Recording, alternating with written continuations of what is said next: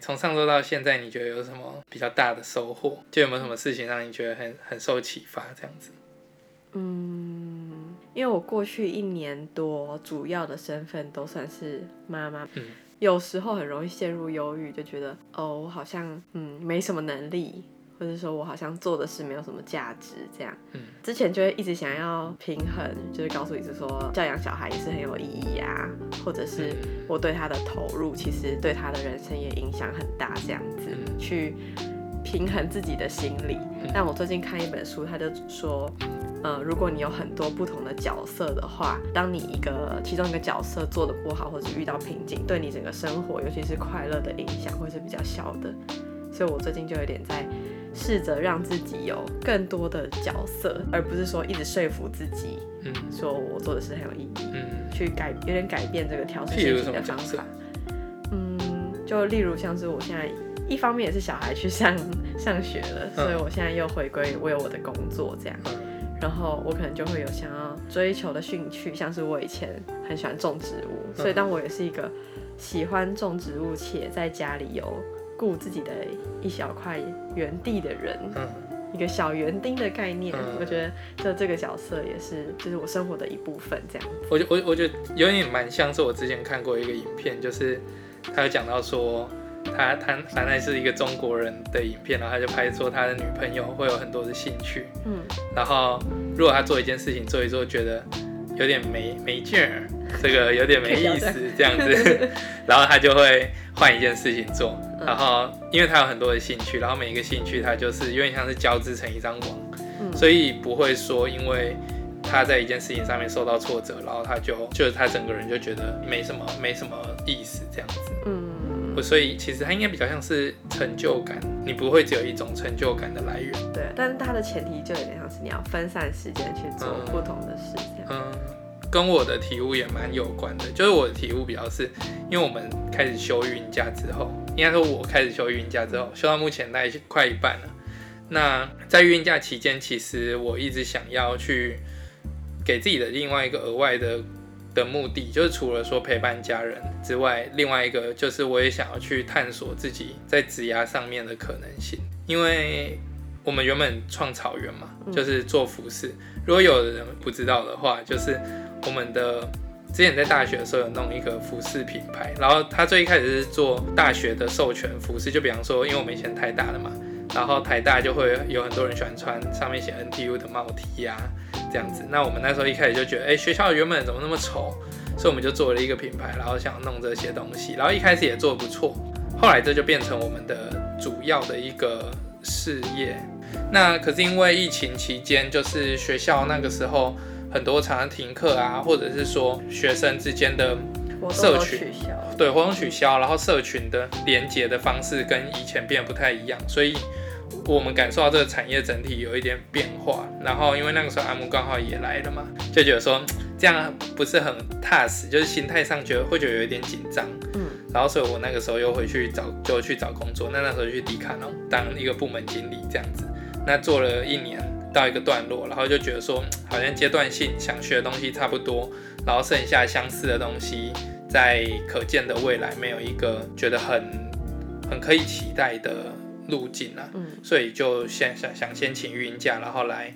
自己生涯也探索一下，然后也去喘口气，重新 step back 去审视这个工作这样子。嗯那休假的时候，我又我又更多的就是回回归到草原上，多投注一些心力，然后去看看草原有什么样子的可能性啊。嗯那与此同时，当然因为。我觉得一开始我们认为这个市场有可能开始缩小的风险，它还是一样存在的。嗯，所以我也一直想要去探索一个新的领域，就是有没有什么机会是，包括现在录这 podcast，其实虽然说我没有给自己太大的得失心，但是某种程度上也是一个新的尝试，对，就是期待说这个尝试，哎，会不会它有可能会开到后启面更多不同的发展出对、嗯发展出什么样子不一样的结果？在探索这条路的时候，其实我觉得还蛮蛮战战兢兢的，就是说，因为我们最近看我最近看了一些文章，最近很主流，就包括说，比方说前阵子有一篇是那个 Y Combinator，就是一个戏骨很红的加速器，叫 Sam Altman。OpenAI 的 Sam Altman 之前就是那个加速器的负责人这样子，那那个加速器它的第一任的创办人就是叫做 Paul Graham，然后他有写一篇文章。然后之前前阵子就是科技导读的周清华，科技导读就是另外一个之前一个科技 podcast 啊，那我也很喜欢那个 podcast，但后来停更了。那他就有分享 p o g r a m 的那篇文，那篇文就在讲说要怎么去成就一个伟大的事事情。嗯，那对我来说，其实我并没有追求成就伟大的事情，嗯就是说真的想要造成什么全人类的大改变啊，或者什么样子。可是我觉得，呃，当你这个方式是可以成就伟大的事情的时候，那就算我没有真的走的那么远，嗯起码我可以成就一个不错的事情吧。嗯那这个不错的事情，它应该可以是不管在工作意义上啊，或者是在人生的意义上啊，它都可以去符合我的期待这样子。嗯所以，呃，我就那那那那篇文章衍生了很多讨论，我就看得很详细嘛。嗯那他就讲说，最主要的几个方法其实很单纯。他说，你想要成就伟大的事情，就是做三件事情。第一个就是做你喜欢的事情，嗯，第二个是做你擅长的事情，然后你发现喜欢的事情，然后你且且且你擅长的时候，然后你一直做一直做，那做下去它就会长成一个伟大伟大的成就嗯。那当然，这个东西它，我觉得它肯定不是一个统计上的真理，因为呃，世界上有很肯定有很多人是，比方说他很喜欢投身艺术啊，尤其嗯艺术这个、这这个个领领域域，，对，这领域就是这个诗很遍野嘛。嗯，那很多人投身在这个领域里面，然后也喜欢且擅喜长欢且擅长。当然，这个擅长可能是他自我认定，然后不一定是市场给他这样的评价。嗯那这个它有一点修正的空间啦，但总之它大概念就是说，当你去找，首先你需要，反正不管怎么样，你需要先找到你喜欢且擅长的事嘛。嗯那我就开始想说，那我喜欢且擅长的事情是什么？嗯，然后这个想法让我很大程度的受到了困扰。哎，我真的觉得，就想起你前几天跟我讨论，你就看起来心情很不好，我就问你怎么了，你就说。因为你一直想不出来你要培养什么兴趣，对我怎么会有人为了培养一个兴趣这么苦恼？我我觉得我觉得信，我觉得这真的蛮可悲的，就是嗯小时候玩东西或者是学什么东西，其实不太需要理由。可是越长大，然后你就越会去追求说，哎、学这个东西它的有没有实质有的没有价值？实质的效益有没有实质对的效益可能是市场认定的。最起码最起码可能要可以有健康啊，或者是有训练到一些呃这个逻辑啊，训练到一些思考的方式啊嗯什么的。再不济就是起码对工作要有帮助。对，这这也是一种就是对工对工或者他有什么样子的发展潜力。可是我觉得在这个基础上去想，我就整个变得很很市侩，然后得失心很重。就比方说，我有想说，呃，会不会我喜欢画画呢？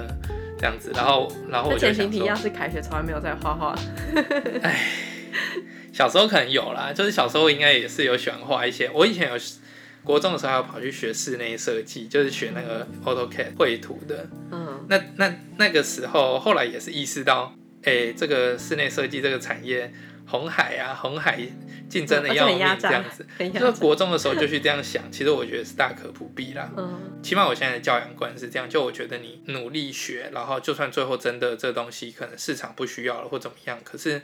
起码过程中练习的是我怎么去瞄准一个目标以后，然后持持续去努力，持续去修正。嗯，但 anyway，反正那个时候就是因为可能太早开始去用这些比较市侩、比较效益主义的方式可能去那思时候考。后来就接高中嘛，我觉得升高中就是一个对啊，其实很国明中的显时候，的去向。国中的时候就已经开始很升学导向了，嗯对啊所以我想也不是只有我受到这样子的影响啦。嗯那但反正我我的意思是说，我其实是曾经有对我是对这种设计类的东西有兴趣，然后嗯我也蛮喜欢看室内设计啊的东西，嗯当然可能很多人都喜欢了。然后这是一种嘛，那另外的我可能就会想说，哎、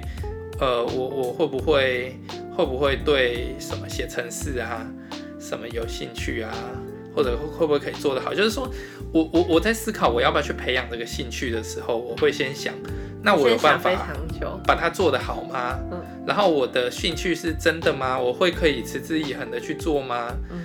然后光是想这些事情，我就觉得很挫折， 就是怎么会这么痛苦？比方说，人家打篮球，因为打篮球很开心，但我想打篮球的时候，嗯你我就就会想想说你说，只你还没有一百九，你就不用打。就是说我这个身高，然后我的篮球基础也不怎么样，啊，我现在都已经二十六岁了，还有搞头 吗？也肯定是没搞头。然后我就回来的人生，我就觉得好像算了，不要培养这个兴趣了。所以我现我就我就我现在就觉得我很可悲，就是怎么会什么兴趣都没有，没有兴趣就算了，然后连想要去培养一个都在那边钻牛角尖。嗯那那但我后来，因为这这个部分我们要讲的是这个我对我很有收获的一个想法嘛，嗯跟你看到的东西有点类似的一个契机，我就想到说，哎、其实我如果我一天有四五个小时，假设四个小时好了。有嗯四个小时可以去投入在一个兴趣上，嗯那我一个礼拜我有二十八个小时，嗯或甚至更多的时间可以投入在兴趣上。我我其实没有必要把这些时间都 all in 在一个兴趣嘛，嗯我可能可以，比方说，我有七个兴趣啊，我七个兴趣同时进行，一个兴趣我一一个礼拜只只投入四个小时，嗯即使其中一个兴趣它可能或者其中有很多个兴趣它最后都打水漂，嗯，但是因为我我我同时投资分散投资，开超在多很多副个本地不方行就关掉。对，就就是比较怕，我觉得就是有点太怕开关这样子。嗯那反正我如果投资，同时投资在七个地方，每一个四个小时。第一个是我觉得一个礼拜你花四个小时做一件事情，如果持续个很长一段时间，不用很长啦，持续个半年什么的，嗯，应该也都已经可以做出还一般人可以看起来觉得还不错的程度了。嗯那再来就是，就算其中有几个兴趣或者大部分的兴趣最后都打水漂了。嗯那也没关系，因为我还有其他兴趣在进行中嘛，嗯可能我不断的进行一个淘汰，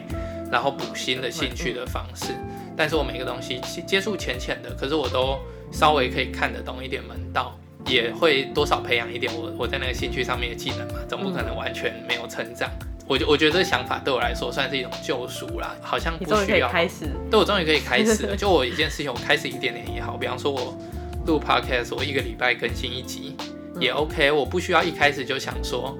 哎我做这个东会不西会有人听，我做这东西，我可不可以变得像骨癌啊？我可不可以变得 像，我可不可以变得像台通啊？ 直接不这样用子玩。对啊，就是你用这种德性去想，然后就开始算说啊，这个这个台湾的这个 podcast 的听众人数啊，大概是多少啊？我们的朋友如果去怎么样子的扩散，那我可能要有个呃成长一千倍，我才可以达到那样子的程度哦。啊，然后我就开始可能就开始研究说啊，那可能排名多少的 podcast，它会开始有业配。嗯然后这样子的业配的行情大概是多少呢？那这个算下来，它可不可以维生呢？嗯就是用这个这样子的想法去算，我我我真的是光想到这边，我那个时间我就已经没了，就那二十八小时就已经想完了，嗯然后我一步都还没有踏出去。我觉得蛮有趣的一点就是，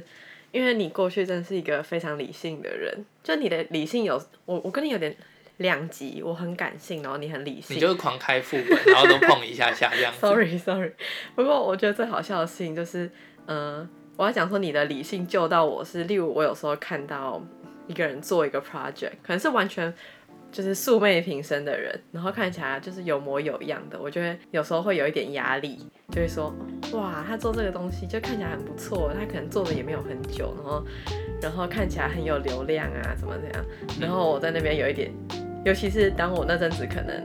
就是没有什么太太多突就是突破的时候，我会有一点点小焦虑，嗯，然后你就会说。啊，你看一下他这个流量，啊，你看一下他的什么，就是单价之类的东西，那这个成本大概是几成？然后他说算算算算下来，你就说，啊，你一个月赚这样子，你会觉得说，哇，真是太伟大了嘛？我觉得很可悲啦，这其实这其实也是一种酸葡萄酸葡萄心 理。但总之，因为我本来可能处于一个有点小小焦虑的状态下，所以你算完之后，我就觉啊得，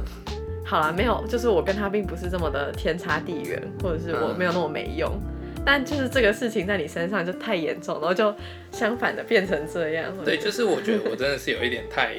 绑手绑脚了一点。某一种程度上，我的想法是，我希望尽可能减少自己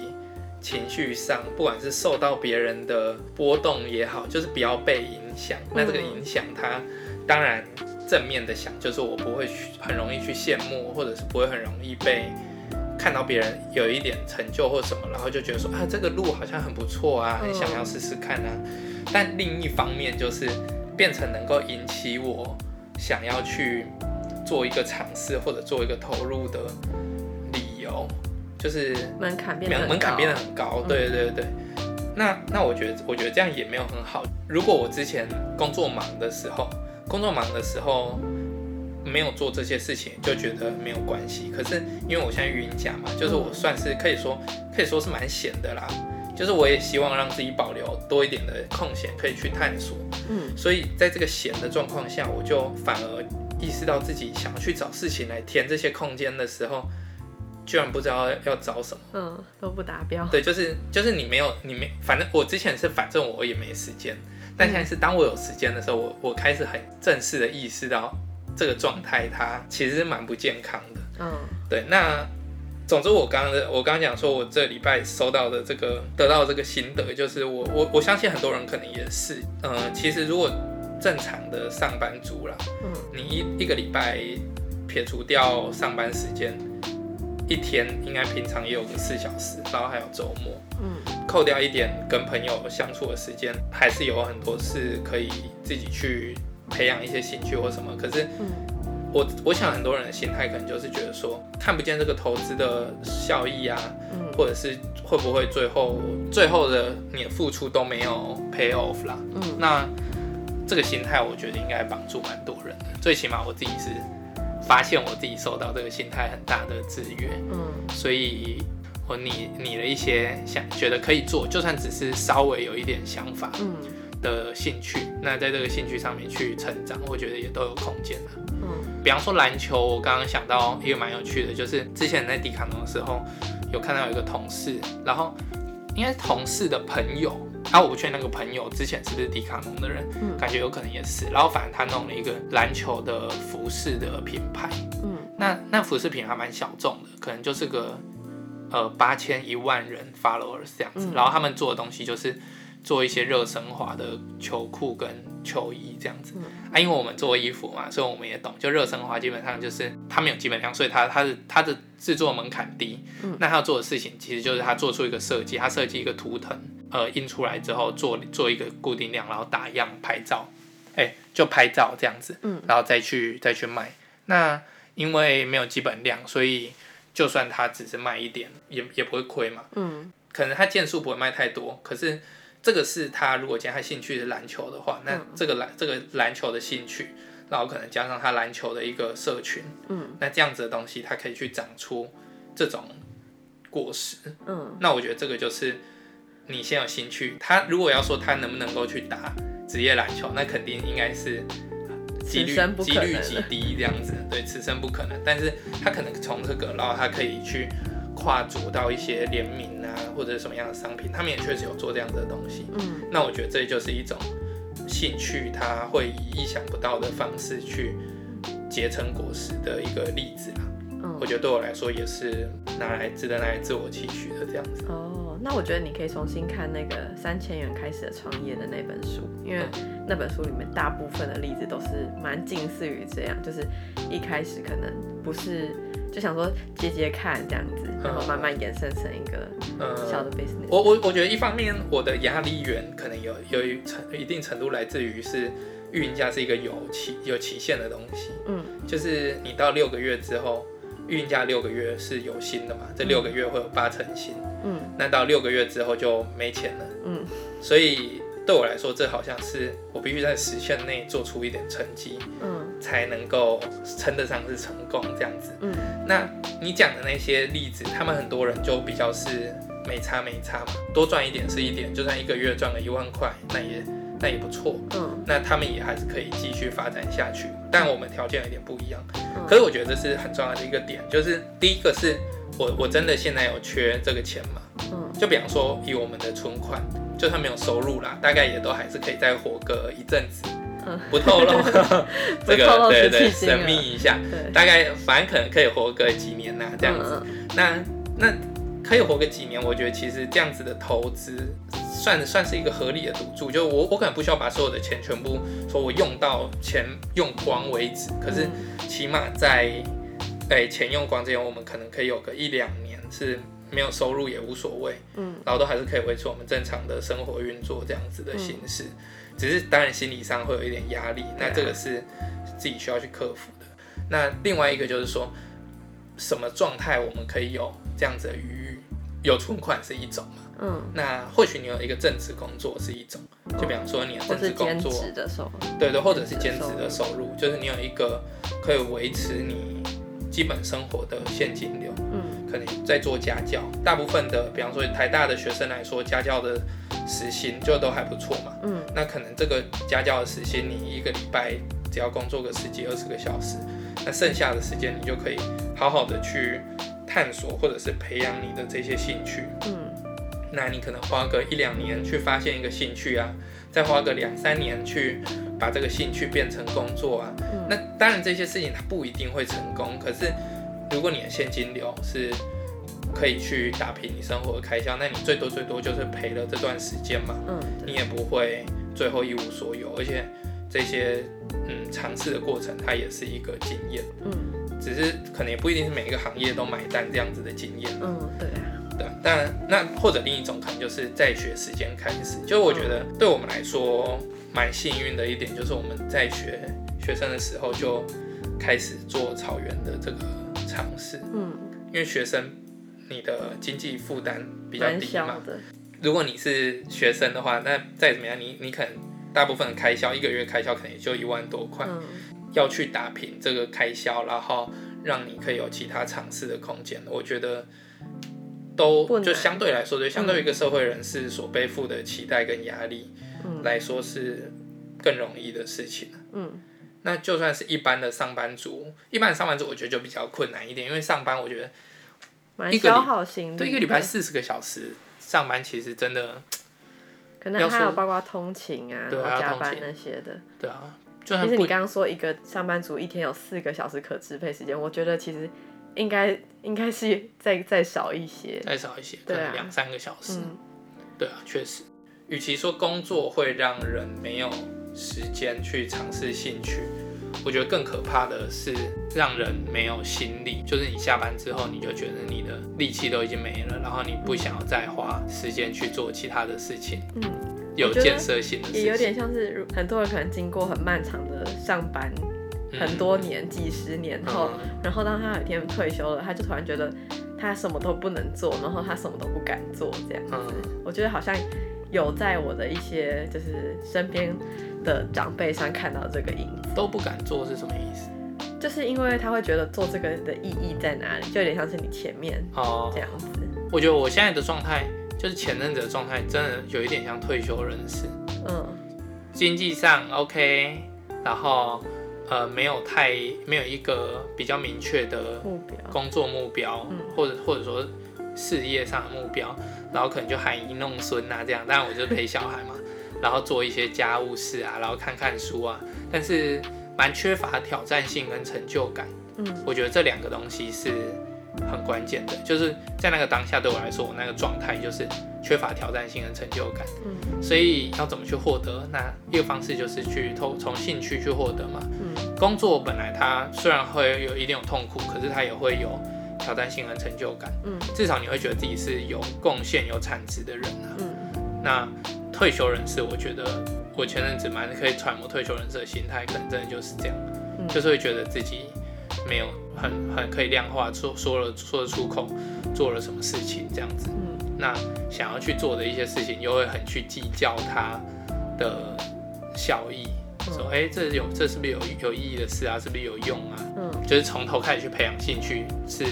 蛮必要的一个过程。嗯就我在大学的时候，因为我们对教育蛮有兴趣的，我那时候就跟子英有一次去是杂学校的活动吗不？是不是，就是他们学校单独不办是，的我是说我们是在杂学校的活动看到他们，然后才去。哦，对对，然后那个时候，我觉得对我来说，我印象蛮深刻的一个事情，就是他们在分享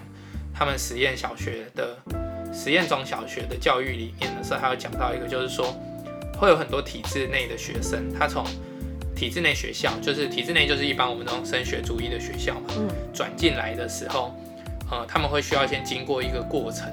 叫做排毒。哎对对对，排就是他原本对学习已经的失去热热忱，忱对，了已经失去热忱。对他来说，学习就是读书、考试这样子。如果这件事情上他没有得到什么成就感，那他一听到学习，他就想要读书、考试，他就觉得很反胃。嗯所以这样子的学生，他就会很很逃避，不管是自主或者是被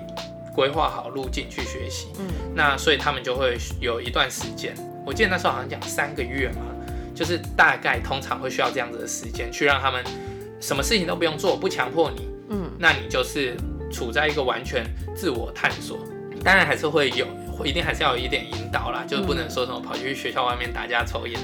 那但是，嗯，在这过程中，你慢慢的把那种被迫的的情绪消消化掉，嗯然后就变成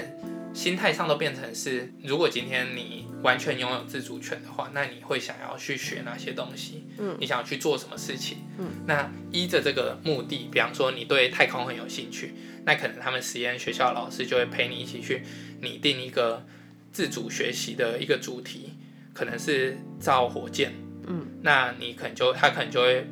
陪你一起去规划出，你今天要造火箭的话，那你会需要学哪一些学科？可能引介一些相关的师资啊，嗯然后他去帮你建构这些东西，但他只是一个辅助的角色。那就是在这个在这个脉络下，那都是因为是这个目标是你自己想要学的。那我觉得这个排毒的过程在我们身上，就是成很多成年人，就是尤其是我们这种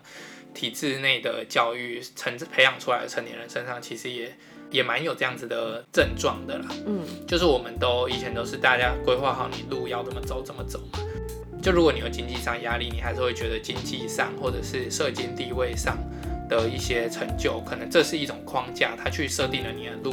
所以你觉得说哦就这样走没有什么问题。嗯。可是如果没有的话，那你一定又会像是那个没有被逼的学生一样，就变成你要从头开始去思考说，哎，那我要的是什么？嗯然后我要的是什么？这个问题它需要一段排毒期。嗯拍完以后才能够期待说，哎、可能会找到一个什么样子的答案。嗯那我觉得我现在在这个过程中了。嗯，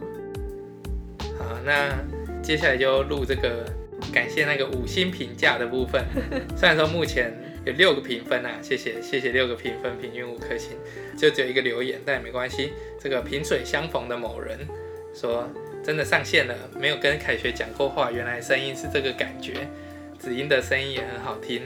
谢谢。他子音的音打错，子音的音是女字旁的音。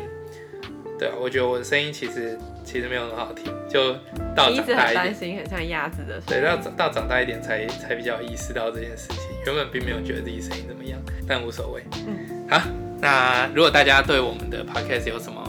feedback 的话，可以也都留可以言给我留们言。。嗯，对，不是我五会星也没关系，对，我我会们尽我尽们力在那个 podcast 里面念出来。一定念得出来了， 又不是很多。 好，